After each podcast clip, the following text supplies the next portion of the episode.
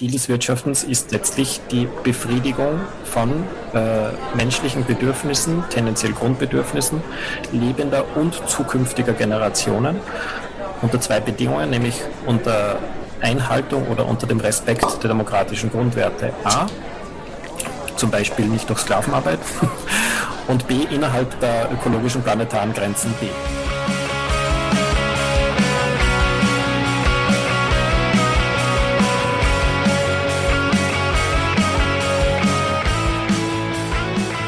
herzlich willkommen in der Wirtschaft, äh, Christian und Rudi. Schön, dass ihr da seid. Mit was stoßen wir denn heute an? Mit Fairtrade-Kaffee selbstverständlich und mit dem Trinkspruch zum Gemeinwohl. Ich stoße mit dem Wasser und selbstgemachten Ingwer-Sirup an. ja, ich auch eine Orangina, dann äh, zum Gemeinwohl.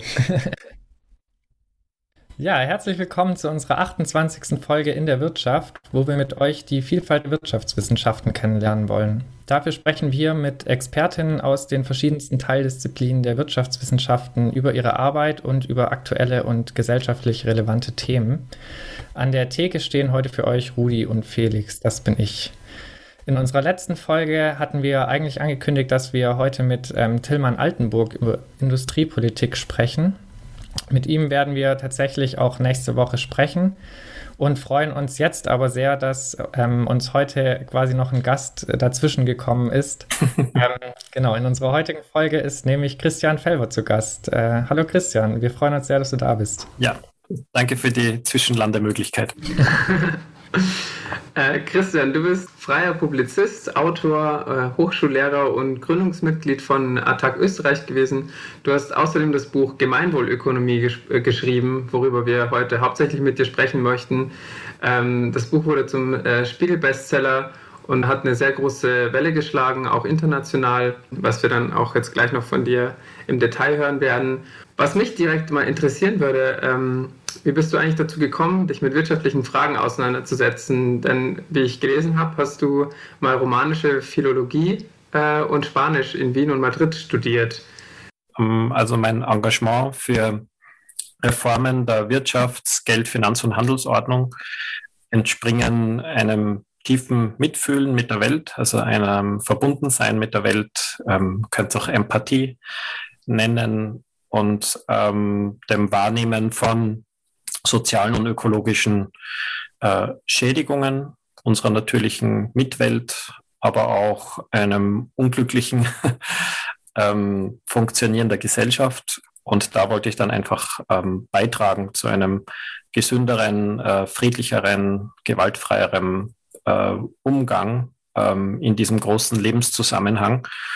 Und ähm, das aggressivste Einzelelement, das hier sozusagen stört, statt Harmonie zu bewirken oder statt Gleichgewicht zu bewirken, das finde ich ja immer ein ganz besonders äh, spannendes Moment äh, mit Anspielung auf den Theoriekern der Neoklassik, ähm, ist das gegenwärtige Wirtschaftssystem und die gegenwärtige Wirtschaftsweise hier sozusagen ein, eine Problemursache, eine ganz eminente. Und deshalb habe ich mich dann ähm, spezifischer und äh, eingehender mit der Wirtschaft, der Wirtschaftswissenschaft und der Wirtschaftspolitik äh, beschäftigt und aus dieser jahrzehntelangen Beschäftigung heraus äh, ist dann äh, fast schon am Ende dieser, dieser eingehenden Befassung die äh, Gemeinwohlökonomie entsprungen.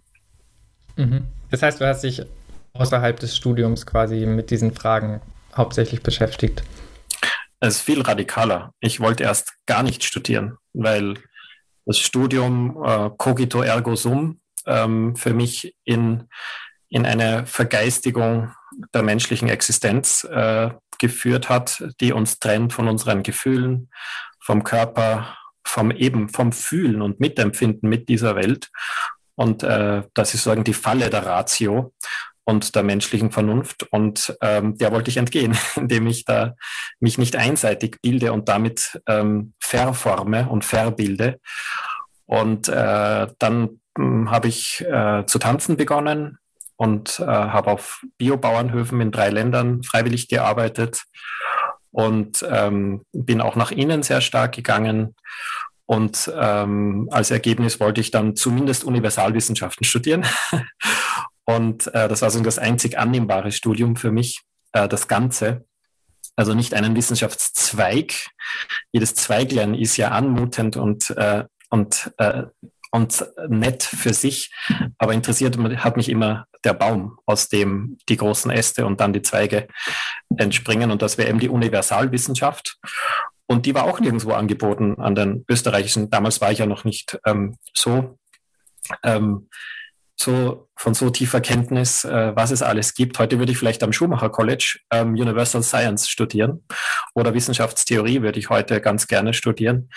Aber damals gab es einfach überhaupt nichts, auch nur annähernd in diese Richtung. Und darum habe ich mich dann letztlich entschieden, sowohl zu tanzen als auch ähm, ein, ein Kombinationsstudium zu absolvieren. Da war dann äh, romanische Philologie und Soziologie und Politikwissenschaft und Psychologie dabei und einiges andere auch noch. Und so habe ich dann meinen, meinen persönlichen Kompromiss gefunden mit diesem Wissenschaftssystem.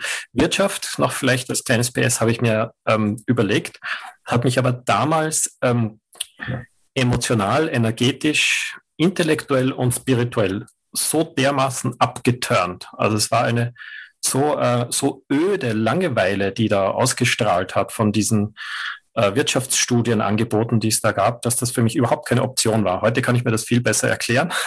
Damals konnte ich nur sozusagen ähm, auf mich selbst horchen und sagen, ne, das ist nichts für dich. Da würdest du, da würdest du sterben an Langeweile und an der, an der Ödnis des Geistes. Ja, danke. Das ist ein sehr interessanter Lebenslauf, den du da präsentierst und äh, bist ja dann am Ende trotzdem bei der Wirtschaft gelandet, äh, obwohl du es nicht wolltest. Und äh, hast dann sozusagen die Gemeinwohlökonomie entwickelt. Und äh, bevor wir aber jetzt genauer darauf eingehen, Christian, willst du uns vielleicht erstmal sagen, was verstehst du unter Gemeinwohl? Ja, also äh, Gemeinwohl ist ein, ein Leitwert wie alle anderen Leitwerte, wie ähm, die Menschenwürde an erster Stelle. Vielleicht, ähm, vielleicht von allen Leitwerten, dazwischen gibt es die Freiheit und die Gerechtigkeit und die Solidarität und die Nachhaltigkeit. Aber die beiden, die beiden höchsten Leitwerte sind die Menschenwürde äh, auf der individuellen Dimension und das Gemeinwohl äh, in der, in der Kollektivdimension unseres menschlichen Seins. Und dazwischen halten sie die Brücke für die, für die anderen Grundwerte äh, Freiheit, äh, Gerechtigkeit, Solidarität, Nachhaltigkeit, die ähm, alle im Gemeinwohl inbegriffen sind. Also es ist äh, zunächst einmal ein, ein Summenwert aller anderen Grundwerte. Damit ist er immer noch gleich ähm, ungenau und diffus wie jeder andere Grundwert jeder Mensch kann etwas anderes unter Freiheit verstehen, jeder Mensch kann etwas anderes unter Gerechtigkeit und unter Nachhaltigkeit verstehen. Äh, und trotzdem sind es unsere Grund- und sogar Verfassungswerte. Und trotzdem müssen unsere Gesetze äh, diesen Leitwerten folgen. Und äh, die logische Konsequenz daraus ist, um genauer zu bestimmen, was das Gemeinwohl ist, können wir nur einen demokratischen Ausverhandlungs- und dann Entscheidungsprozess dazu organisieren. Das äh, brauchen wir eigentlich nur an wenigen Stellen, weil an den allermeisten Stellen haben wir schon Gesetze, die dem Prinzip der Gerechtigkeit, der Solidarität oder der Nachhaltigkeit entsprechen. Und aus meiner Sicht brauchen wir das, äh, eine Definition für das Gemeinwohl eigentlich nur, eigentlich nur an einer einzigen Stelle, nämlich äh, an der Stelle, wo heute das Bruttoinlandsprodukt steht. Und statt äh, die Wirtschaftspolitik und auch andere Poli Politikfelder äh, auf das Wachstum des Bruttoinlandsprodukts auszurichten, würde es ausreichen, äh, insbesondere die Wirtschaftspolitik, aber nicht nur auf das Wachstum eines demokratisch komponierten Gemeinwohlprodukts auszurichten. Und wir haben da eine sehr präzise Idee, wie das entwickelt werden könnte. In aller Kürze würden die Menschen befragt, was sie unter Gemeinwohl, unter Lebensqualität, unter einem guten Leben für alle, das sind für mich alles Synonyme, verstehen. Und von den vielen hundert Vorschlägen, die dann vermutlich ähm, aufkommen würden, würden wir die 20 äh, am häufigsten genannten oder am stärksten unterstützten aussieben und die wären dann die, wir nennen das äh, metaphorisch die 20 Facetten des Gemeinwohldiamanten oder eben die 20 Subziele des Gemeinwohlprodukts, das dann auch operationalisiert werden muss. Und von dem müsste man dann in einer äh, Sekundärübung dann die unternehmerische Gemeinwohlbilanz ableiten. Äh, die Fragestellung wäre, was trägt ein Unternehmen zum volkswirtschaftlichen Gemeinwohlprodukt bei? mhm. und die auf der Mikroebene der Finanzwirtschaft äh, die ähm, Gemeinwohlprüfung für jede Investition. Genau, da, da würden wir gleich noch genauer drauf eingehen. Ähm, ich habe noch kurz die Frage, wenn du sagst, dass ähm, das Gemeinwohl quasi die Summe unserer Werte, unserer wichtigsten menschlichen Werte ist, ähm, aber gleichzeitig sagst, wir leben noch nicht wirklich im, in der Gemeinwohl oder haben dieses Ziel noch nicht erreicht. Ähm, was ist dann das Problem? Also sind es dann wirklich unsere Werte oder warum haben wir dieses Ziel noch nicht erreicht, obwohl es alle oder unsere zentralen Werte sind? Ja, vielleicht noch eine kurze Vorausschickung. Ähm, den, den kulturellen Leitwert des Gemeinwohls gibt es in allen Kulturen laut äh, transkultureller Anthropologie ähm, und auch Ethikforschung. Das heißt, ähm, der ist ähm, über die Raumgrenzen und auch über die Zeitgrenzen universell. Es ist ein universeller Wert und steht für mich einfach die, die größtmögliche Harmonie des Ganzen. So könnte man es auch nochmal umschreiben. Und trotzdem muss man es dann in einem demokratischen Gemeinwesen genau ähm, ähm, definieren. Mhm. Ähm, so, jetzt habe ich ganz kurz den Faden verloren. Bitte gib mir noch mal kurz ein Stichwort für. Genau, wenn du sagst, ähm, das muss jetzt demokratisch ähm, definiert werden und wir davon ausgehen, dass wir in einer funktionierenden Demokratie leben, ähm, wie kann es dann sein, dass wir es nicht, noch nicht geschafft haben, quasi unsere zentralen Werte umzusetzen? Der Widerspruch, danke. Genau, ähm, weil sozusagen ein, insbesondere ein Wirtschaftssystem äh, unter der Maske des Gemeinwohls, wir nennen das halt Wohlstand oder Wohlfahrtstheorie in der neoklassischen Wirtschaftswissenschaft, äh, und durchaus auch äh, wird es immer wieder Gemeinwohl mh, hm, genannt. Ähm, unter der Maske sozusagen dieses Anspruchs, dem Gemeinwohl zu dienen, wird aber dann was etwas ganz anderes veranstaltet. Und ähm, ich würde das an zwei Kernwidersprüchen festmachen. Obwohl auch die neoklassischen Ökonominnen sagen würden, letztlich geht es um Wohlfahrt, um Wohlstand oder um das Wohl aller sogar äh, messen Sie das dann. Sie definieren es nicht einmal und Sie messen es nicht, sondern wir operieren dann mit äh, finanziellen Zielgrößen und Kennzahlen, wie eben der Finanzrendite auf der Mikroebene, dem Finanzgewinn mhm. auf der Mesoebene und dem Bruttoinlandsprodukt auf der Makroebene der Volkswirtschaft. Und diese, diese Kern, das sind die Schlüsselindikatoren der ökonomischen Erfolgsmessung. Und die alle drei messen eben nicht das Gemeinwohl und sie messen nicht die Lebensqualität und sie messen nicht ähm, ein gutes Leben für alle, sondern sie messen die Mittelverfügbarkeit. Sind monetäre, schrägstrich finanzielle Indikatoren. Und wir haben in der Wirtschafts- und Philosophiegeschichte haben wir hunderte von Dokumenten, dass Geld und Kapital äh, keine Zwecke sind, sondern sie sind Mittel des Wirtschaftens. Und das ist eine ganz fundamentale Unterscheidung, die sich bis heute in unsere demokratischen Verfassungen zieht.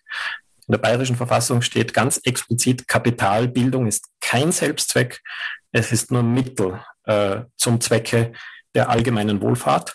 Und das ist exakt die Definition von Ökonomie, die Aristoteles äh, geprägt hat. Er hat gesagt, in einer Ökonomie ist das Ziel das Wohl aller und das Geld und das Kapital sind nur die Mittel. Und wenn sich diese Relation verkehren würde, also wenn wir zuerst nach mehr Geld oder nach äh, Kapitalmehrung streben würden, sagt Aristoteles, dann wäre das gar keine Ökonomie mehr, keine Ökonomie mehr, dann wäre das die Perversion, die Verkehrung der oder die Entartung der Ökonomie zu ihrem Gegenteil, nämlich zu Kapitalismus. Er hat es damals Chematistike genannt. Er hat sogar einen eigenen Begriff dafür verwendet. Und in der Chematistike oder im Kapitalismus, hier geht es primär um Gelderwerb Kapitalmehrung oder volkswirtschaftlich aggregiert um ein möglichst großes Bruttoinlandsprodukt, das in monetären oder finanziellen äh, Einheiten gemessen wird. Aber wohlgemerkt, und das ist für mich eine ganz fundamentale Unterscheidung, das sind keine Erfolgsmessgrößen für eine Ökonomie, sondern für Kapitalismus. Und das ist ein fundamentaler Unterschied und das ist für mich die, die generelle Erklärung von all diesen Kollateralschäden im Wirtschaften, wenn wir das Mittel zum Zweck machen, wenn wir Geld und Kapital anstatt dort, wo es sinnvoll ist, als Mittel zu nutzen und an anderen Stellen auch gar nicht, äh, sondern wenn wir die zum Zweck machen, dann kommen die eigentlichen Ziele und Werte unter die Räder. die Umwelt, das Weltklima, die Artenvielfalt, der soziale Zusammenhalt, die Menschenwürde, die, die Gendergerechtigkeit und die Demokratie. Das ist meine, meine Generalerkenntnis.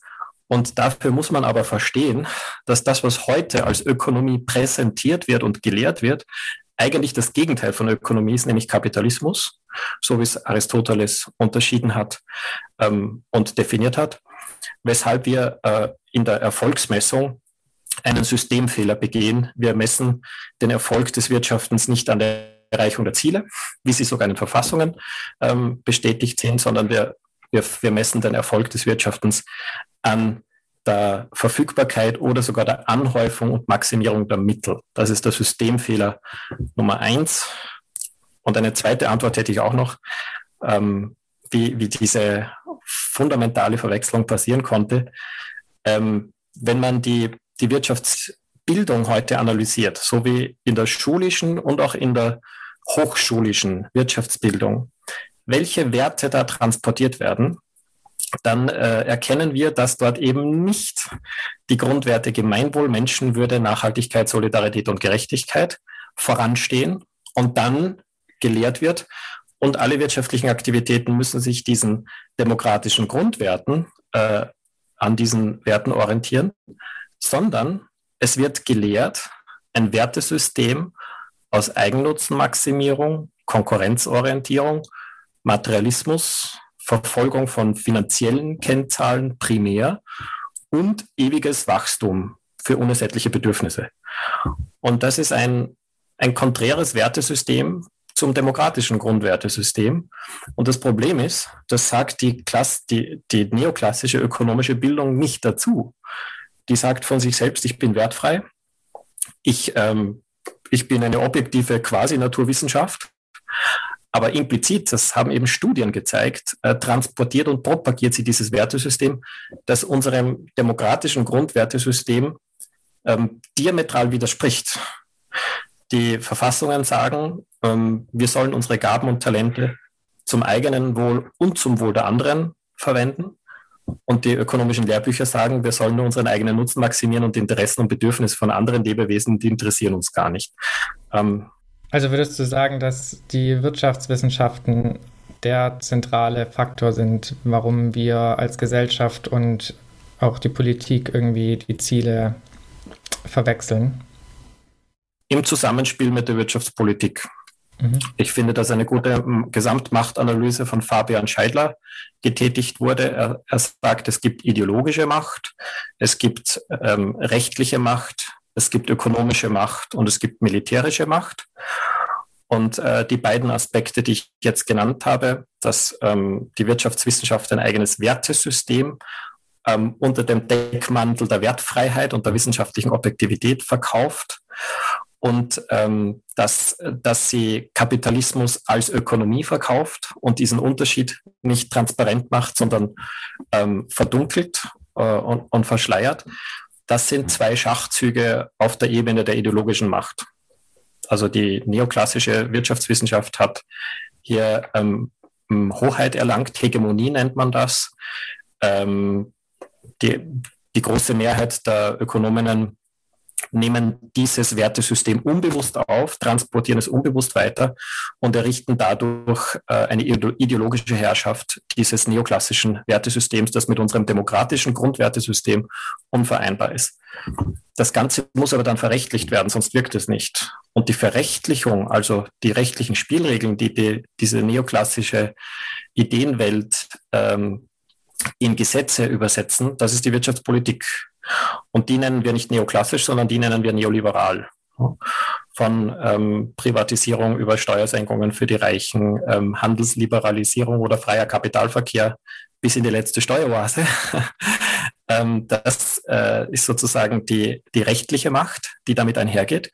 Und die wiederum äh, hat als Folge die die Hochkonzentration ökonomischer Macht. Ne? Also die Herausbildung von hypertrophischen, gigantisch großen transnationalen Konzernen oder auch individuellen Vermögen, die mittlerweile ähm, kurz davor sind, die 200 Milliarden Dollar Grenze zu sprengen Und das ist eine sogenannte positive Rückkoppelung, weil wenn einzelne ähm, Unternehmen so groß und mächtig sind und einzelne Privatpersonen so groß und mächtig sind, dann haben sie auch die Macht zu verhindern, dass der politische Regelsetzer ähm, die, die rechtlichen Spielregeln wieder in Richtung der demokratischen Grundwerte korrigiert. Das ist exakt die Situation, in der wir gerade sind. Die Politikwissenschaft analysiert das als Postdemokratie. Die formal äh, funktionierenden und existierenden Demokratien sind nicht mehr in der Lage, äh, die Mehrheitsbedürfnisse und die Mehrheitswerte, nämlich die eigentlich schon bestehenden demokratischen Grund- und Verfassungswerte in rechtliche Spielregeln zu übersetzen, weil die ökonomische Machtkonzentration zu groß geworden ist. Mhm. Jetzt sind wir schon äh, sehr tief reingegangen ins Thema. Christian, vielleicht kannst du noch mal kurz sagen, was macht die Gemeinwohlökonomie besser, als wir im derzeitigen Wirtschaftssystem haben? Hm, vielleicht zunächst einmal, sie nimmt das Ganze ins Bild. Also sie jetzt nicht ein Reformvorschlag und sie arbeitet eben nicht nur auf der Bildungsebene, sondern sie versucht, die Analyse möglichst ganzheitlich äh, zu gestalten. Und eine Konsequenz daraus ist, dass wir auf der Ebene der ideologischen Macht und der rechtlichen Macht und der ökonomischen Macht gleichzeitig ansetzen. Also wir schlagen ein, ein, ein Wirtschaftsmodell vor, das mit den demokratischen Grundwerten im Einklang ist. Aber das nicht auf der rhetorischen Ebene, sondern wirklich in, in jeder einzelnen Spielregel bis hin zum äh, sanftesten Anreiz sollen die Werte des Wirtschaftens mit äh, denen der Gesellschaft übereinstimmen, statt, statt zu denen im Widerspruch zu stehen. Wir würden dann auf der Ebene der Demokratie würden wir ähm, den heutigen Demokratien, die rein repräsentativ oder fast, fast ausschließlich repräsentative Demokratien sind, würden wir weiterentwickeln durch die weitere Ausdifferenzierung der Gewalten zu einer souveränen Demokratie, damit dort, wo die Parlamente und Regierungen nicht willens sind oder aufgrund der ähm, Vereinnahmung durch die konzentrierte ökonomische Macht ähm, nicht in der Lage sind, äh, die Spielregeln entscheidend zu ändern, zum Beispiel die Ungleichheit zu begrenzen oder eine globale Fusionskontrolle einzurichten oder den, äh, den freien Kapitalverkehr in Steueroasen zu beenden und die Freiheit des Kapitalverkehrs an Steuerkooperation zu knüpfen, wo 90 Prozent der Menschen sofort dafür, dafür wären und dem zustimmen würden. Solche Grundsatzentscheidungen würden wir in die Hände des Souveräns legen. Und Folge dessen wäre, dass die, die heutige Dimension der, der Kapital- und Machtkonzentration nicht mehr möglich wäre. Und dann wäre auch die Korrumpierbarkeit ähm, des äh, politischen und demokratischen Systems verhütet. Wir würden dann auf, auf allen drei Ebenen äh, der gesellschaftlichen äh, Machtverhältnisse ansetzen. Mhm. Okay, das wäre auf jeden Fall nochmal äh, fast ein Thema für sich. Ähm, jetzt über diese genauen Demokratie äh, Konzepte zu sprechen. Ähm, wir wollten jetzt nochmal genauer auf den Kern ähm, der Gemeinwohlökonomie eingehen. Und zwar besteht der ja, oder so das Hauptinstrument ähm, darin, ähm, sogenannte Gemeinwohlbilanzen zu erstellen. Ähm, könntest du vielleicht in so ein, zwei Sätzen erklären, äh, wie genau du dir die Umsetzung dieser Gemeinwohlbilanzen vorstellst und wie die aussehen sollen? Sehr gerne. Nur vielleicht zur Einordnung aus, aus meiner Perspektive. Sind die Gemeinwohlbilanzen derzeit am bekanntesten, sozusagen die, ähm, die, äh, die Galionsfigur der Gemeinwohlökonomie, aber die, äh, die Skelettstruktur oder die Grundstruktur äh, der Gemeinwohlökonomie ist der Dreiklang aus Gemeinwohlprodukt für die Volkswirtschaft, demokratisch komponiert, davon abgeleitet dann die betriebliche Gemeinwohlbilanz und die Gemeinwohlprüfung für jede Investition damit sichergestellt ist, dass äh, die ökonomischen Mittel, die in die Zukunft fließen, investieren heißt hineingießen in die Zukunft, damit die eben eine nachhaltige Entwicklung gestalten und äh, weder unsere ökologischen noch unsere sozialen Gemeingüter schädigen. Mhm. Ähm, wir haben derzeit noch kein demokratisch komponiertes Gemeinwohlprodukt. Deshalb haben wir die Gemeinwohlbilanz, die es seit 2011 gibt und die bald von 1000 Organisationen nicht nur Unternehmen, auch Kommunen und Hochschulen freiwillig erstellt wurde, auf Basis der bestverfügbaren demokratischen Ergebnisse äh, aufgebaut. Und das sind die jetzt schon mehrfach referenzierten demokratischen Grund- und Verfassungswerte. Menschenwürde, Solidarität, Gerechtigkeit, ähm, Nachhaltigkeit und Demokratie sind nicht unsere Lieblingswerte, sondern das sind die häufigsten Verfassungswerte in Demokratien. Deshalb haben wir sie als Referenz herangezogen für unsere sogenannte Scorecard. Wir schneiden diese demokratischen Grundwerte mit allen Berührungsgruppen von Unternehmen. Auf Englisch sagt man das Stakeholder. Also alle, alle Lebewesen, mit denen äh, ein Unternehmen in seinem gesamten Aktionsbereich äh, zu tun hat, interagiert oder die betroffen sind. Das reicht eben vom Beginn der Zulieferkette bis, äh, bis äh, in die siebte zukünftige Generation von Menschen und alle anderen Lebewesen. All, all, all diese Betroffenheiten werden mit betrachtet und wir fragen, äh, wie konsequent eine Organisation diese Grundwerte gegenüber diesen Betroffenen lebt. Und ähm, im Unterschied zu den bisher traditionellen Nachhaltigkeitsberichten, die ganz individuell gestaltet werden können, streben wir eine Standardisierung der, ähm, der ethischen ähm, Berichterstattung an, indem, indem erstens über alle Werte berichtet werden muss. Das heißt nicht nur ein bisschen Umweltschutz oder Klimaschutz, sondern genauso Fragen der, Mit der Mitentscheidung, äh, des Eigentums, der, der Steuergerechtigkeit oder, oder Genderfragen, nur zum Beispiel. Ähm, und dann wollen wir die Gleichstellung mit der Finanzbilanz. Das ist so zu verstehen. Unternehmen sind juristische Personen, sind keine äh, natürlichen Personen und haben deshalb keine Menschenrechte. Es sind Rechtskonstrukte. Sie haben keine Menschenwürde und sie haben keine Menschenrechte. Es sind äh, soziale Konstruktionen, die wir ins Leben rufen. Wir sind also das demokratische Gemeinwesen, der Rechtsstaat ist der Schöpfer von juristischen Personen, von Unternehmen und darf sie und muss sie deshalb mit, äh, mit Rechten und mit Pflichten ausstatten. Und die bekannteste Pflicht ist die, äh, die Steuerpflicht und die setzt an an einer Publizitätspflicht. Und die Publizitätspflicht, ähm, an der die Steuerpflicht äh, ansetzt, ist äh, die, die Finanzbilanz.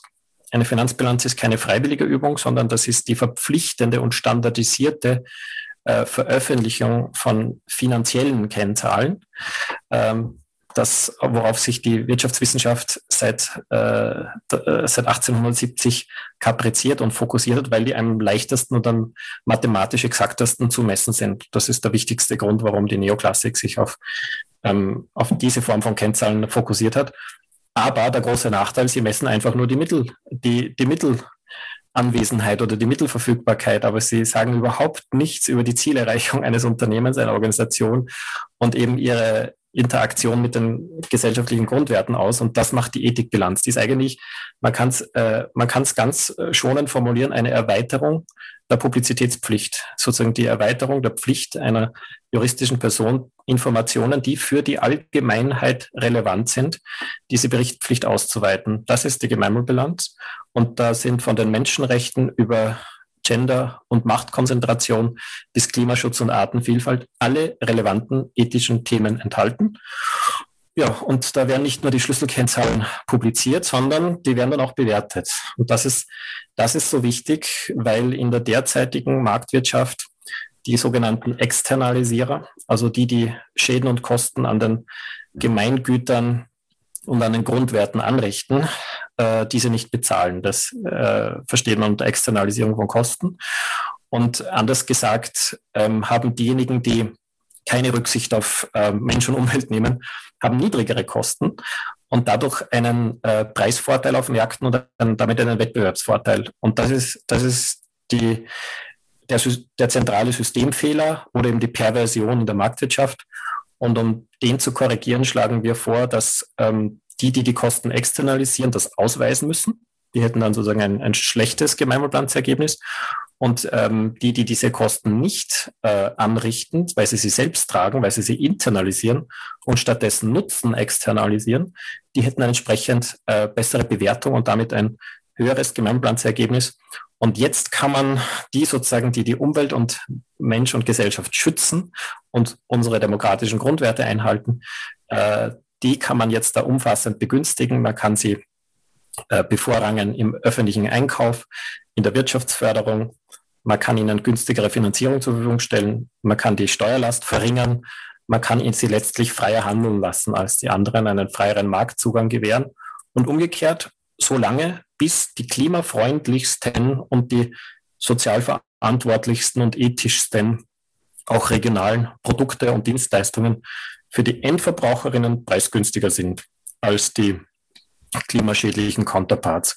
Das wäre aus unserer Sicht eine, äh, eine sinnvolle, wichtige Korrektur der Marktwirtschaft in Richtung einer ethischen Marktwirtschaft von der derzeitigen Kapital kapitalistischen äh, Dumping-Marktwirtschaft weg. Mhm. Wir haben uns die Kategorien auch mal angeschaut, die bewertet werden sollen. Und wir haben uns dann gefragt, wie möchtet ihr vorgehen, wenn ihr den sozialen Zusammenhalt, ökologische Stabilität und subjektives Wohlbefinden messen möchtet? wir stellen uns das ein bisschen schwierig vor, teilweise bei den, äh, bei den Kategorien. Kannst du dazu vielleicht ein bisschen was sagen? Ja, sehr gerne. Also das ähm, Ad-Hoc-Klischee oder die Ad-Hoc-Reflexvermutung wäre, eine Finanzbilanz ist einfach zu messen und äh, hyperpräzise und exakt und eine Gemeinwohlbilanz ist qualitativ und ist entsprechend viel schwieriger zu messen und viel weniger exakt. Ähm, da das gar nicht so schwarz-weiß ist, möchte ich äh, ein, ein, ein, ein Pärchenbeispiel ähm, nennen. In der Finanzbilanz gibt es immer wieder die Bewertung von äh, Vermögenstiteln, aber ob, ob eine Immobilie, ein Grundstück oder ein Wertpapier jetzt äh, so viel wert ist oder so wenig, das ist reine Ansichtssache und letztlich äh, Spekulation. Darum sagen manche, da gibt's Voodoo, also Voodoo möchte ich jetzt nicht ähm, herabwürdigen, spekulative Elemente in der Finanzbilanz. Hingegen gibt es in der Gemeinwohlbilanz zum Beispiel bei der Messung der Einkommensungleichheit, die ist mathematisch ähm, exakt. Da gibt es überhaupt keine Unschärfe. Und solche Elemente gibt es. Ne? Das kann man dann auch auf die Krankenstandstage, auf die Betriebsunfälle. Es gibt Indikatoren, die sind gut messbar und da steht, ähm, da stehen die qualitativen Werte in ihrer Bewertbarkeit um, oder Einkommensdifferenz zwischen Frauen und Männern, Anzahl von Frauen in den Führungsgremien. Da gibt es ganz viele Indikatoren, die sind gut äh, und ähnlich exakt messbar wie in der Finanzbilanz. Damit möchte ich aber überhaupt nicht sagen, dass es keine schwer messbaren äh, ähm, Ziele und Werte in der Gemeinbilanz gibt. Es ist natürlich der Fall, aber es äh, braucht hier kein, äh, keine Hochpräzisionsmessgeräte im, im externen Audit, sondern es braucht eine ungefähre Bewertung in Erreichungsstufen. Wir haben vier Erreichungsstufen. Das sind eben die Anfänger, die die ersten Schritte machen. Das sind die etwas fortgeschrittenen, das sind die schon erfahrenen und die vorbildlichen, weil letztlich braucht man ja nur ähm, vier oder fünf zum Beispiel Steuerklassen. Ich mache es gleich an einem Beispiel. Ähm, die Stadt Portland in den USA, das ist so eine angewandte Gemeinwohlökonomie, was ich jetzt berichte, ähm, besteuert Unternehmen, die eine Ungleichheit äh, jenseits des Faktors 100 zwischen den höchsten und den geringsten Einkommen zulassen, mit zusätzlich 10 Prozent ähm, Unternehmensgewinnsteuer. Und wenn die Ungleichheit den Faktor 250 übersteigt, dann äh, ist die zusätzliche Unternehmensgewinnsteuer 25 Prozent. Mhm. So ungefähr stellen wir uns das vor. Das Aufkommen der Unternehmensgewinnsteuer bliebe äh, äh, konstant, das heißt aufkommensneutral. Aber je schlechter das Gemeinbahnsergebnis, desto höher der Steuersatz in Richtung bis, bis hin zu 100 Prozent, also bis hin zur Konfiskation äh, des, äh, des, des Reingewinns eines Unternehmens. Und auf, am anderen Skalenende kann man bis auf 0 Prozent hinuntergehen. Also die, die vorbildlichsten, die, die die Gesellschaft voranbringen durch soziale und ökologische Innovationen, ja, die kann man dann eigentlich von der, von der Gewinnsteuer befreien, um sie entsprechend anzuheizen. Mhm. Jetzt ähm, haben wir uns auch gefragt, wer, also am Schluss muss es ja Menschen geben, die diese Bilanz aufstellen. Jetzt sind es natürlich irgendwie gerade, ist die aus dieser Gemeinwohlökonomie-Bewegung entstanden, die Bilanz. Ähm, habt ihr da Ideen, wie diese Bilanz aufgebaut wird, ähm, wer diese Bilanz am Schluss macht und wer das überprüft? Ja, die Wirtschaftsprüferinnen mhm. in einer Abfolge von mehreren Ereignissen, nämlich Ereignis Nummer eins, die die reine, die reine Ökonomik erinnert sich, was sie ursprünglich bedeutet hat und wird wieder zu einer politischen Ökonomie. Hm, vielleicht äh, wurde das in anderen Podcasts gesagt, ähm, dass die Ökonomie eine, eine normative Wissenschaft ist, eine moralische Wissenschaft, wie es Keynes gesagt hat. Das äh, ist in ihrem Namen inbegriffen, weil ähm, Nomos, der zweite Wortbestandteil, ähm, der ähm, der, der sagt aus, dass es sich um moralische Gesetze handelt, die, nach denen wir das Haus ordnen. Wenn das Naturgesetze wären, was die Neoklassik mit ihren Marktgesetzen alludiert, also worauf sie anspielt, äh, dann müsste das auf Altgriechisch Oikos Logos heißen, Ökologie. Auch diese Wissenschaft gibt es, nur das ist auch verdienterweise eine Naturwissenschaft, weil die versucht, die Naturgesetze zu, zu erforschen und zu verstehen, nach denen die Natur funktioniert.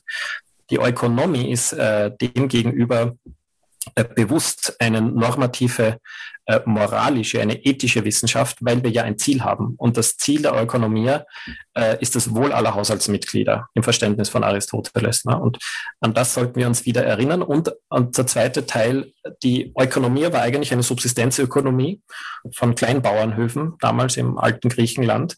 Und es war sogar schick und es war sogar Teil des Verständnisses, dass es äh, je unabhängiger vom Markt, desto besser. das heißt, je unabhängiger ein, ein Eukos von der Polis, desto besser. äh, in, in, im Zuge des Entstehens von Märkten und von Marktwirtschaften macht aber diese Trennung nicht nur keinen Sinn, sondern es macht eigentlich nur noch Sinn, das Ganze als politische Ökonomie zu, zu bezeichnen. Erstens, weil es jetzt eben mehr um Märkte geht, statt um Subsistenzwirtschaft. Und zweitens, weil Märkte 100 Prozent menschliche und kulturelle Konstruktionen sind und von daher ethische Spielregeln für die Marktwirtschaft äh, beinhalten. Von daher ist politische Ökonomie der doppelt bessere und treffendere Begriff als reine Ökonomie, weil es ja weder um Subsistenz äh, noch, um, ähm, noch um eine unregulierte Wirtschaft geht. Ne? Und äh, von daher finde ich, wäre es begrifflich viel treffender wieder zu einer politischen Ökonomie, die sowohl Ethik beinhaltet. Adam Smith war ja Ethiker, er war Professor für Moralphilosophie und, und sein Kernkompetenzgebiet war die Ethik. Ähm, dass dass sozusagen die Wirtschaftswissenschaft wieder in Richtung einer politischen Ökonomie sich entwickelt mit Ethik, dass dann die, ähm, die, die, die Fachkräfte für Finanzwissenschaft und für, für Accounting, für Buchhaltung, Rechnungswesen, dass die dann eben nicht, nicht ähm, ausschließlich auf Finanzkennzahlen äh, getrimmt und darin geschult werden, sondern ganzheitlich. Ne? Sowohl Finanzkennzahlen als auch ethische Kennzahlen. Das heißt, es gibt dann keine abgespaltenen, keine, keinen Separatismus zwischen den, zwischen den Zahlenmenschen, also Zahlmenschen wenn er beides. Nur es gibt das, was wir heute als Zahlenmenschen bezeichnen, sind der Finanzkennzahlenmenschen. Und die Finanzkennzahlenmenschen, ähm, die Wirtschaftsprüfer von heute und die ethischen Kennzahlenmenschen, die Gemeinwohlauditorinnen, die es heute auch schon gibt, die würden wieder verschmelzen zu einer, ähm, zu einem erweiterten ähm, Beruf, Beruf, äh, der heute schon gesetzlich geregelt ist. Müssen wir gar nichts tun. Es muss nur einfach nur die Ausbildung verbreitet werden und dann wird in der mittleren Zukunft äh, die ganzheitliche Wirtschaftsprüferin, die gleich viel Ahnung von Ethik und Philosophie hat, wie von Rechnungswesen und, äh, und Finanzbilanzen, die wird dann einfach den gesamthaften Unternehmenserfolg prüfen und nicht, nicht mehr einseitig die Finanzkennzahlen. Mhm. Und dann wird es die, die Infrastruktur der Gemeinwohlökonomie, die wir jetzt behelfsweise in einer Übergangszeit aufbauen, die kann man wie ein Baugerüst dann wieder abräumen. Ja. Jetzt gibt es zum Beispiel auch die Kategorie gesellschaftlicher Sinn eines Produkts oder einer Dienstleistung. Das heißt, ähm, diese Prüferinnen, die jetzt äh, zwar ganzheitlicher ausgebildet sind, müssten dann aber auch zum Beispiel unterscheiden ähm, oder feststellen, ob jetzt beispielsweise äh, die Produktion von Kaffeemaschinen ähm, mit dem oder das Anbieten von Tanzunterricht äh, einen höheren Sinn für unsere Gesellschaft hat. Habe ich das richtig verstanden? Ähm, annähernd, ja. Jedenfalls ist E1, also Sinn äh, und soziale Wirkung von Produkten und Dienstleistungen das spannendste Indika oder das spannendste Thema überhaupt. Mhm. Ähm, und äh, ähm, die, viele Menschen bringt ja sofort mal zum Verzweifeln. Ne? Wie, kann man, wie kann man sinnvoll über die Sinnhaftigkeit von Produkten äh, sprechen? Und deshalb haben wir lange, lange überlegt, jahrelang überlegt, wie wir hier eine sinnvolle Bewertung definieren könnten. Und wir sind dann aus meiner Sicht zu einem höchst sinnvollen Ergebnis gekommen. Äh, wir haben entschieden, der Sinn äh, des Wirtschaftens ist dann erfüllt, wenn das Ziel des Wirtschaftens erreicht wird. Und das heißt, wir müssen hier noch einmal, und das ist genau das, was die Neoklassikerinnen am schlechtesten können, das Ziel des Wirtschaftens definieren äh, und auch der Wirtschaftswissenschaft. Weil wenn man in der Definition effizientes Management, knappe Ressourcen ein, ein Ziel sucht, da kann man lange suchen. Das Einzige, was man in dieser Definition an Zielformulierung findet, ist Effizienz. Aber Effizienz in welcher Bedeutung, in welcher Währung und für welches Ziel, für welchen Zweck, das bleibt alles außen vor. Und deshalb äh, muss man die Beantwortung dieser Frage mit der Neustellung äh, der Frage nach dem Ziel und Zweck des Wirtschaftens beginnen. Und ich mache es ganz kurz. Äh, Ergebnis unserer Überlegungen ist, Ziel des Wirtschaftens ist letztlich die Befriedigung von äh, menschlichen Bedürfnissen, tendenziell Grundbedürfnissen lebender und zukünftiger Generationen unter zwei Bedingungen, nämlich unter Einhaltung oder unter dem Respekt der demokratischen Grundwerte. A, zum Beispiel nicht durch Sklavenarbeit und B, innerhalb der ökologischen planetaren Grenzen B. Das heißt eben nicht auf Kosten des Weltklimas. Ne? Das wäre so die Definition.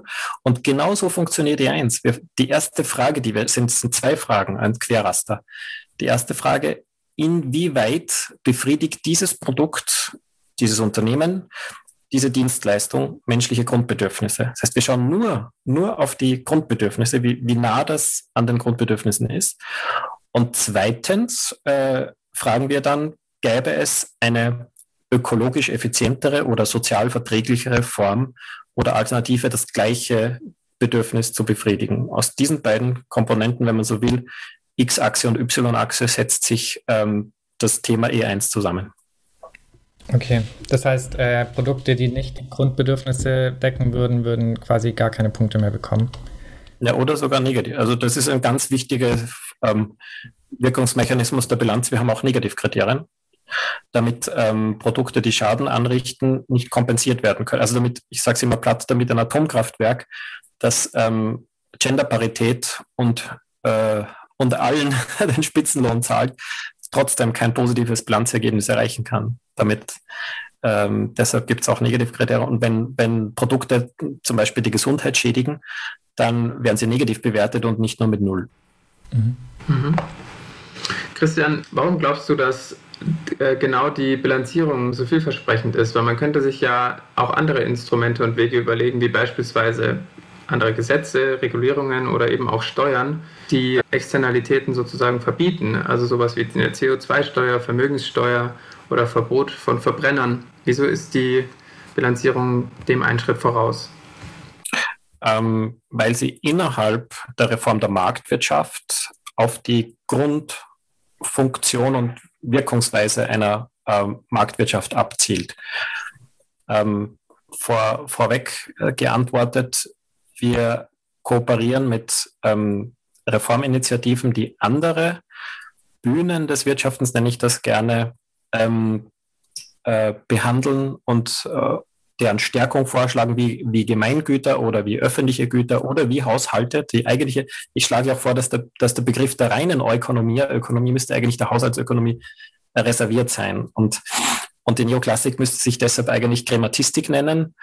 Und äh, eine sinnvolle Gemeinwohlökonomik müsste sich dann eben wieder politische Ökonomie nennen. Das nur so am, am Rande. Aber wir zielen sozusagen auf die Reform der Marktwirtschaft ab und wir wollen da nicht sozusagen einzelne Anreize in der Marktwirtschaft, sondern wir wollen die, die, die grundlegende Wirkungsweise der Marktwirtschaft, die wollen wir verändern. Und das ist letztlich die Zieldefinition und die Erfolgsmessung an der Erreichung der Ziele. Und das ist eben dieser Dreiklang aus Gemeinwohlprodukt, Gemeinwohlbilanz und Gemeinwohlprüfung. Und an die wiederum kann man alles andere, also wenn wir statt dem Bruttoinlandsprodukt das Gemeinwohlprodukt äh, dessen Wachstum anstreben, ändert sich alles. Aber wir würden einen Widerspruch beibehalten, dass äh, Unternehmen prinzipiell profitorientiert wären, dass die sozusagen auf der, auf der betriebswirtschaftlichen Ebene wir den, den Kapitalismus ähm, weiterführen würden. Das stünde dann im Widerspruch zu einem volkswirtschaftlichen Gemeinwohlprodukt und wir wollen, dass eben auch die, ähm, die Betriebe nicht mehr kapitalistisch, sondern gemeinwohlorientiert sind. Und die Steuern würden uns dann als Anreizmechanismen sowie die Finanzierung oder eben der Marktzugang oder die öffentliche Beschaffung, die würden dann sozusagen als Zusatzhebel dienen, um die gemeinwohlorientierten Organisationen ähm, in Vorteil zu stellen, aus ihrem äh, strukturellen Wettbewerbsnachteil von heute herauszuholen und auf diese Weise effektiver die volkswirtschaftlichen Ziele, die dann im Gemeinwohlprodukt definiert sind, zu erreichen. Mhm. Okay, Christian, dann kommen wir zu unserem bekannten Element für alle unsere Zuhörerinnen, und zwar der Fragentrommel. Zur Erklärung für dich, wir geben dir äh, jeweils zwei Auswahlmöglichkeiten und du entscheidest ganz schnell und intuitiv, welche beiden du wählen möchtest, ohne groß drüber nachzudenken und auch ohne Kommentare dazu abzugeben. Wir stellen dir 16 Fragen und du hast einen Joker. Also eine Frage darfst du sozusagen überspringen. Alles klar. Bist du bereit? ich bin bereit.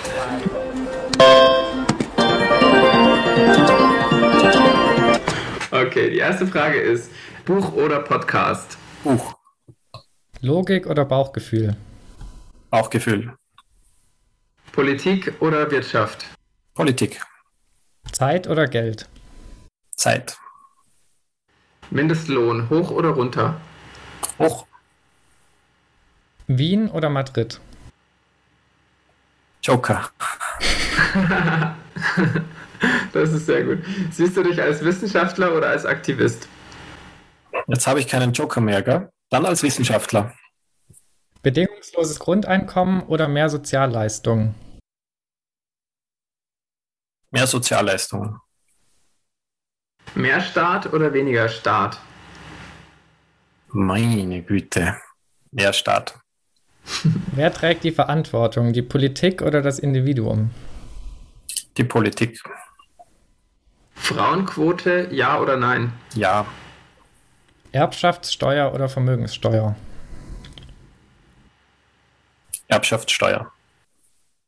Schwarze Null oder mehr Verschuldung? Mit der Erbschaftssteuer schwarze Null. Facebook und Amazon zerschlagen, ja oder nein? Ja. Green Growth oder Degrowth? Degrowth. Klimakatastrophe optimistisch oder pessimistisch? Pessimistisch. Danke dir, das war's schon. Cool. Und äh, danke, dass du dich darauf eingelassen hast. Ja. Und hier nochmal auch ein Appell an unsere Zuhörerinnen. Wenn ihr spannende Fragen habt, dann schickt die gerne per Mail oder bei Twitter. Du warst auch einer der wenigen, die sich wirklich an diese Ein-Joker-Regel gehalten haben. Äh, ich habe es zwar beanstandet, aber ich habe mich dran gehalten. okay. Sehr gut. Ja, ähm, wir hätten jetzt noch zwei kleine Fragen von Sebastian Thieme, ähm, der letzte Woche bei uns zu Gast war. Mhm. Ähm, aufgrund der Zeit wirst du jetzt wahrscheinlich nicht so viel äh, Zeit dazu haben, die zu beantworten. Wir würden sie dir aber trotzdem kurz stellen. Ähm, und zwar siehst du Ansätze oder Konzepte in der Szene der pluralen Ökonomik, an die dein Konzept äh, einer Gemeinwohlökonomie anknüpfen könnte oder mit denen er es weiter fundieren kann? Wenn ja, welche sind das? Mhm. Also es sind so viele, hm, dass ich vermutlich aus jeder einzelnen heterodoxen äh, wirtschaftswissenschaftlichen Strömung größere Gemeinsamkeiten finden würde. Ich greife einige exemplarisch heraus ohne Anspruch auf Vollständigkeit. Ja, ich würde vielleicht gleich mit dem Bereich der, ähm, der Care-Arbeit beginnen, der Fürsorgearbeit ähm, als erste. Das würden wir mit den ähm, feministischen äh, Ökonomik ansetzen, ähm, aber auch mit der Postwachstumsökonomie, die sich ja stark beeinflussen hat lassen von der, äh, von der feministischen Ökonomik, die ja in sich wieder äh, vielgliedrig äh, gestaltet ist. Und das beginnt mit der Bedürfnisdefinition. Ne? Also ich wiederhole noch einmal, wir haben die Definition, dass Wirtschaften ist das Befriedigen von menschlichen Grundbedürfnissen. Und das heißt, dass das mit einer, mit einer ähm, angenehmen äh, Schwangerschaft, mit einer nicht invasiven Geburt, mit einer befriedigenden Still, Stillzeit an der, an der Mutterbrust, mit einem wohligen großgezogen werden, einhergeht. Und das sind alles äh, Grundbedürfnisse, die nicht auf Märkten befriedigt werden äh, müssen. Es auch Märkte versuchen, Muttermilch zu verkaufen und Kinderbetreuung, aber es muss nicht sein. Und das heißt, die, ähm, die Ökonomie beginnt dort, ähm, wo sie die ökonomische, äh, die, die feministische Ökonomik beschreibt. Geht übrigens sehr stark auch äh, Hand in Hand mit der, Öko mit der Ökonomie der griechischen. Nicht nur was die Subsistenzperspektive, es war eine Subsistenzwirtschaft äh, äh damals, auch was die Werte betrifft. Die Grundwerte der Ökonomie waren unter anderem Fürsorge, Kooperation, Großzügigkeit und Genügsamkeit. Das möchte man, gibt es eigene wissenschaftliche Arbeiten dazu. Das finde ich schon sehr spannend, dass eigentlich so der ursprüngliche Homo economicus, der war eigentlich, eigentlich eine Mutter. Hm? Weil er war fürsorglich, er war kooperativ, er war großzügig und er war genügsam. Und das wow, das äh, finde ich, muss man sich auf dem Herzen zergehen lassen. Das sind äh, Fakten und noch ein spannenderes Faktum ist, dass der Begriff Ökonomia sich ableitet ähm, von, von einem früheren Begriff Ökonomos. Und diese, dieser Erstbegriff, der der Mutterbegriff des Ökonomia-Begriffs ist, Ökonomos, äh, bezeichnete eine Hausfrau. Das finde ich einfach nur ähm, interessant zu wissen. Und umso unverzeihlicher ist es, dass die Neoklassik sozusagen die, die Ökonomia überhaupt nicht behandelt und gar nicht beinhaltet. Ähm, das führt dann aber weiter, dass sozusagen die gesamten Fürsorgearbeiten von, von der Schwangerschaft bis zur Hospiz, dass die als öffentliche Güter angesehen werden in der Gemeinwohlökonomie und entsprechend honoriert werden. Das heißt, die, ähm, wer sich diesen gesellschaftlich wertvollen Arbeiten widmet, wird von der Gesellschaft großzügig gehalten äh, und versorgt. Hm, das finde ich einen ganz wichtigen ähm, Gemeinsamkeit mit, ähm, mit der feministischen Ökonomik. Auch äh, damit, damit es besser möglich wird, eine radikale Arbeitszeitverkürzung und auch äh, eine radikale Verringerung der Einkommensungleichheit, damit nicht die typischerweise von Männern verrichteten Arbeiten äh, äh um so viel höher bewertet werden als die Fürsorgearbeiten. Eigentlich, eigentlich könnte man die Fürsorgearbeiten als am höchsten, also denen könnte man prinzipiell den Höchstlohn zumessen, weil sie in meinem Verständnis die, die gesellschaftlich wertvollsten aller Arbeiten sind. So, so weit gehen wir. Und in einer etwas ähm, durchtriebenen Formulierung äh, hätte ich ein, schlage ich eine Volksabstimmung vor, ähm, dass äh, Fürsorgearbeiten zumindest nicht geringer belohnt werden dürfen als als äh, Finanzdienstleistungen, weil sie für die Gesellschaft einfach objektiv, objektiv wertvoller sind. Darum dürfen sie nicht geringer äh, finanziert werden. Und ähm, ja, das ist, glaube ich, sehr stark inspiriert von der feministischen Ökonomie. Dann ökologische Ökonomik und Umweltökonomik. Nach einem vielleicht etwas oberflächlichen Verständnis wäre die Umweltökonomik noch immer Teil der Neoklassik, dass einfach manche Umweltschäden als Externalitäten, als Externalitäten im Nachhinein ähm, ähm, identifiziert werden und dann versucht man sie recht oder schlecht hm, über, über Bepreisung zu integrieren, aber dann ist es oft zu spät und dann sind die Schäden angerichtet. Nö. Also eine ökologische Ökonomik muss, äh, muss die, die, äh, den Planeten und die Ökosysteme als Grundlage des Wirtschaftens verstehen, ähm, heilig sprechen mit meinen Worten, damit die überhaupt nicht beschädigt werden dürfen, damit sozusagen die Wirtschaftsfreiheiten nur innerhalb der ökologischen Grenzen stattfinden dürfen ich glaube, da könnten wir uns als eine Teilströmung der ökonomischen, äh, der ökologischen Ökonomik verstehen. Und vielleicht ein drittes, die institutionelle äh, oder Instituts, neue Institutionentheorie. Hm, also das äh, sagen wir von Beginn an, merkt, also ich kritisiere sehr stark die, die Metaphorik, mit der Märkte transportiert werden, nämlich ähm, die Erforschung von Märkten. Ein Ökonom hat gesagt, Märkte sind ausgeforscht. Bitte was? Das sind ja keine Naturphänomene ähm, und auch Marktgesetze. Ich kenne niemanden, der unter dem Begriff, mit dem Begriff Marktgesetze äh, demokratische Entscheidungen assoziiert. Das finde ich eigentlich ein Schwerverbrechen der quasi naturwissenschaftlichen Neoklassik, dass sie hier eine Metapher verwendet, die vollkommen unpassend ist, nämlich eine naturwissenschaftliche ähm, Metapher äh, Märkte sind zu 100 Prozent kulturell und sozial konstruiert und deshalb auch zu 100 Prozent veränderbar und äh, sie sollten designt werden, anstatt dass man sie versteht und erforscht und ihren Gesetzen gehorcht in einer marktkonformen Demokratie. Das ist dann das Ergebnis. Da haben wir einfach ein ähm, ontologisch anderes Marktverständnis. Sie sind vom Menschen ge gemacht und können deshalb verändert und sollen auch bewusst und demokratisch designt werden mit Institutionen. Und äh, die Institutionen, die wir vermissen, die reichen eben von einer von einer ähm, Publizitätspflicht für Unternehmen, die nicht nur äh, die Publikation von finanziellen, sondern auch von ethischen Kennzahlen vorschreibt. Das passt perfekt in die Institutionentheorie.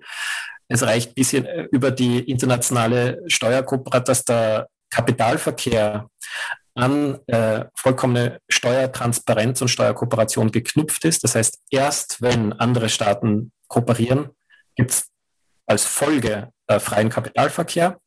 Wir sprechen auch von einem Finanzkataster, der das Grundbuch ähm, ergänzt. Im Grundbuch sind Immobilienvermögen eingetragen, sowohl als als geschütztes Eigentum als auch als Grundlage der Steuerpflicht.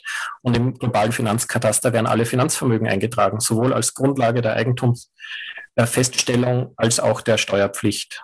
Ähm, das wäre sozusagen, und dann könnte man äh, auch auf globaler Ebene mit einer Fusionskontrolle beginnen. Erst wenn es eine globale Fusionskontrolle gibt, darf man dann überhaupt einen Weltmarkt ähm, ausrollen, sozusagen. Das wäre aus unserer Sicht die Voraussetzung. Ähm, und das Letzte, was ich noch ähm, ganz schön finde aus der ökologischen Ökonomik, ich kenne das dort nicht, aber so wie die Kate Rayworth äh, die Planetary Boundaries, also die ökologischen Grenzen des Planeten weitergedacht hat, zu ihrem Donut-Bild habe ich den Donut weitergedacht zur Idee von ökologischen Menschenrechten. Und das wäre eben das, das was äh, der Planet äh, der Menschheit pro Jahr erneuerbar schenkt, ohne dass sich die ökologischen Indikatoren und Ökosysteme verschlechtern. Also was dauerhaft möglich ist, das könnte man auf alle lebenden Menschen ähm, verteilen, also in acht Milliardstel im Moment. Und das wäre unser ökologisches Verbrauchsrecht. Und das wäre sozusagen die Voraussetzung für das Wirtschaften und ähm, hätte den großen Vorteil, dass Menschen mit einer größeren finanziellen Kaufkraft dann trotzdem keine größere ökologische Kaufkraft hätten. Weil das ist so wie ein, ein Stimmrecht bei der Wahl. Äh, egal wie klug, wie, auch wenn ich fünf Doktortitel habe, habe ich trotzdem nur ein eine Stimme bei der, bei der Parlamentswahl, weil das eben ein liberales, gleiches Grundrecht für alle ist. Und so wäre es mit den ökologischen Menschenrechten. Das wäre ein gleiches ökologisches Verbrauchsrecht, egal wie viel Kilo ich wiege und egal in welchem Land ich wohne und egal wie hoch mein Kontostand ist. Und ähm, das wäre aus meiner Sicht eben das Gegenteil von Ökodiktatur. Im Gegenteil, es wäre ein liberaler Zugang. Und ähm, ich, ja, ich kann mir gut vorstellen, dass äh, ähnliche Gedanken auch ähm, Pro-Kopf-Verbrauchsrechte der Gut, das ist wieder die ökologische Ökonomik, aber vielleicht ist die sozusagen unsere wichtigste Zwillingsschwester, weil halt derzeit neben den sozialen Verwerfungen die äh, globalen ökologischen Probleme die größten sind. Ja, okay, ja, es scheint auf jeden Fall viele Anknüpfungspunkte äh, zu verschiedensten Konzepten der pluralen Ökonomik zu geben, äh, mit der Gemeinwohlökonomik. Ähm, ja, ich würde jetzt langsam schon die letzte Runde einläuten, ähm, mit dem Blick auf die Uhr. Ja, ähm, Christian, ich glaube, wir könnten mit dir noch drei Stunden äh, über die Gemeinwohlökonomie reden und würden danach sagen, dass wir auch noch mal drei Stunden drüber reden könnten, äh, weil es so viele Aspekte hat und so ein großes Thema ist. Aber leider ähm, ja, haben wir ja nur diese eine Stunde und da wollten wir jetzt noch vielleicht einen Blick in die Zukunft mit dir werfen. In Deutschland alleine gibt es ja 80 Lokalgruppen, aber die Gemeinwohlökonomie ist in über 33 Ländern vertreten und wir wollten fragen, bist du zufrieden mit der Entwicklung und wie geht es in den nächsten Jahren weiter? Ja, ich bin mehr als zufrieden.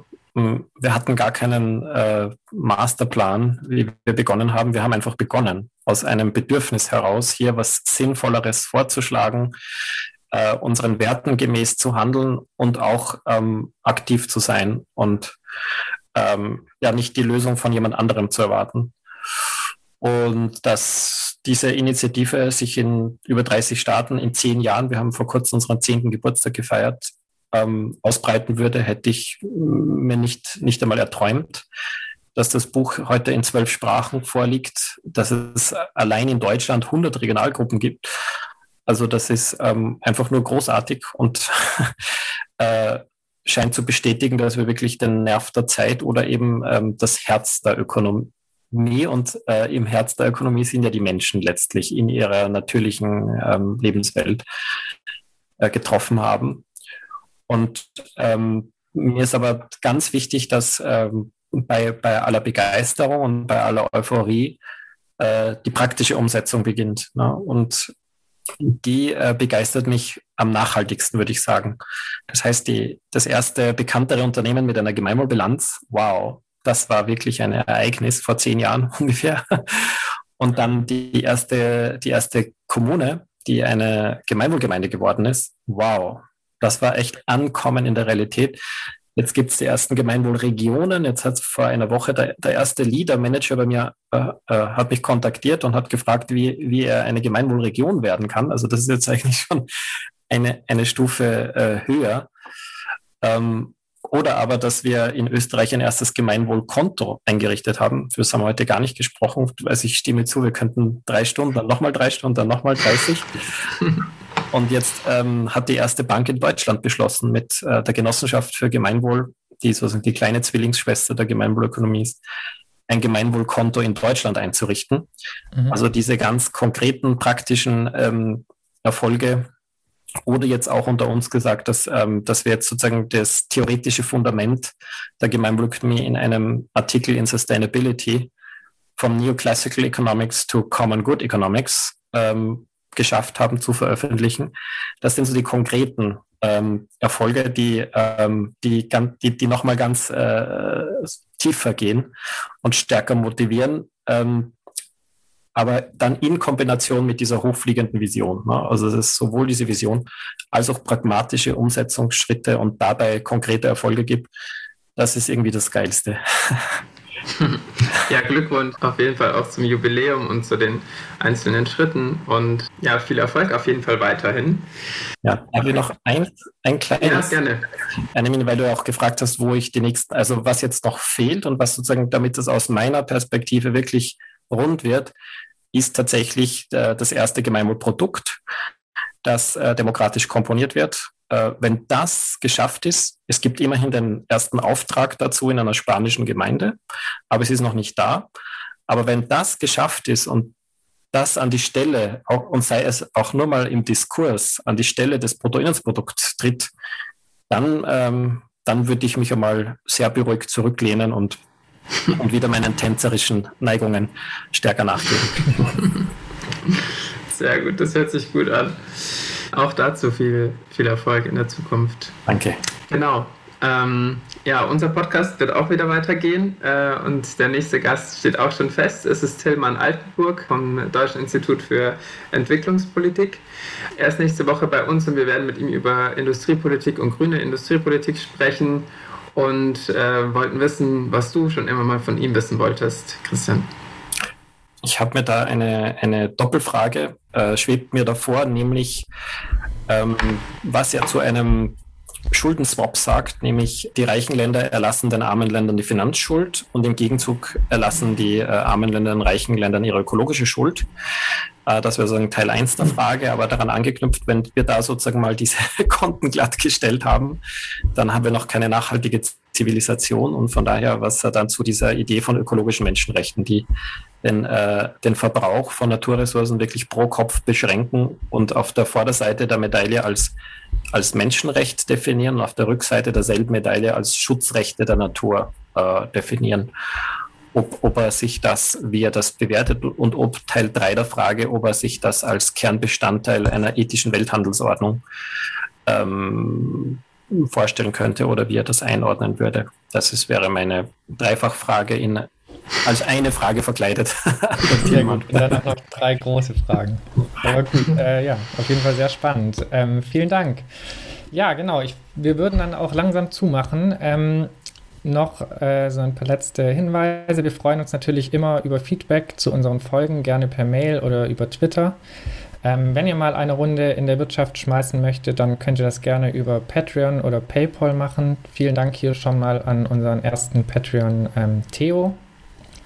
Wenn ihr nochmal schauen wollt, wie ihr uns unterstützen könnt oder wenn ihr euch die Quellen dieser Folge anschauen möchtet, dann schaut auf unserer Homepage vorbei in der Wirtschaft.home.blog.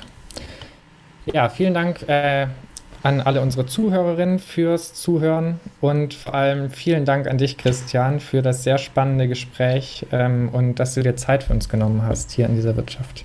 Sehr gerne. Danke für die Einladung. Danke. Ciao. Tschüss. Tschüss. Schönen Tag euch. Tschüss.